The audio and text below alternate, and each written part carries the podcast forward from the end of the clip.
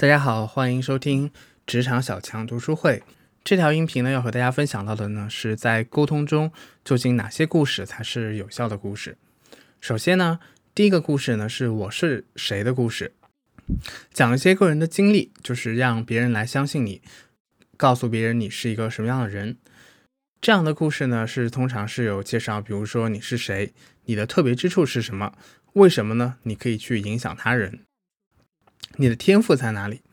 因为《纽约时报》啊就有过这样的一个报道，就是说在人群中呢，不认识的人当中啊，通常呢人们会觉得只有百分之三十的人呢是值得自己去信赖的，但是呢，如果是认识的这个人当中呢，这个值得信赖的人呢，确实有高达百分之九十。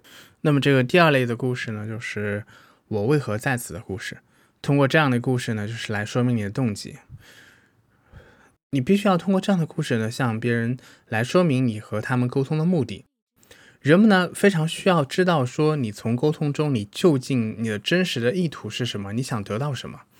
如果他们搞不清楚你如何从中获益的话呢，那么他们的这个心呢会一直的悬着，他们也不会认真的呢来听你在说什么。只有对方呢强烈感受到你的真诚以后呢，才能避免让怀疑扭曲你的正面信息，动摇了你的可信度。通过这样的故事呢，来证明你积极的用意以后呢，他们的这种疑心呢才会逐渐的消逝。第三类的这个故事啊，就是教导的故事。教导的故事呢，通过这个故事呢来教导别人呢，比单纯的建议或者是讲道理呢更容易改变他们的行为。因为呢，这个故事啊比责骂更有效。教导的故事呢短小而有力，比建议呢更容易改变人的行为。而这个听众的情绪呢，也更容易被教导的故事呢所感染。通过这一类的故事呢，让人们知道他们做一些事情的这个意义的这个好坏啊。下一个类型的故事呢，就是愿景的故事。通过愿景的故事呢，来帮助团队实现目标。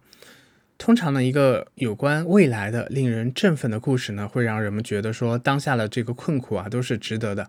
而所有这个到达目的前的这个遇到的这种困难也好、挫折也好呢，都只是前进路上的小小的磕碰。愿景的故事呢，就是可以帮助人们呢，在脑海中呢，去想象一个全新的未来。通过你和大家一起来预见这样的未来呢，就是。你们才有机会呢去创造这样的未来。如果你连想都没有想到的话呢，那可能你做呢也做不到。最后一类的故事呢，就是我理解你的故事。我理解你呢，其实是建立在这个倾听的基础上的。很多时候呢，我们可以先把自己的故事啊放在一边，不带任何成见的去全身心的去感知对方的观点。这个呢，也是一个倾听的关键。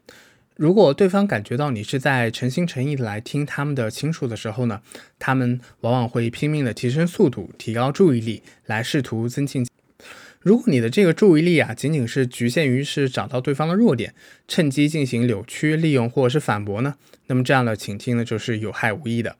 当你完全理解了别人的故事，并且能在复述时完整保留故事的意义的时候呢，那么你的复述呢，就证明了你对对方观点的重视。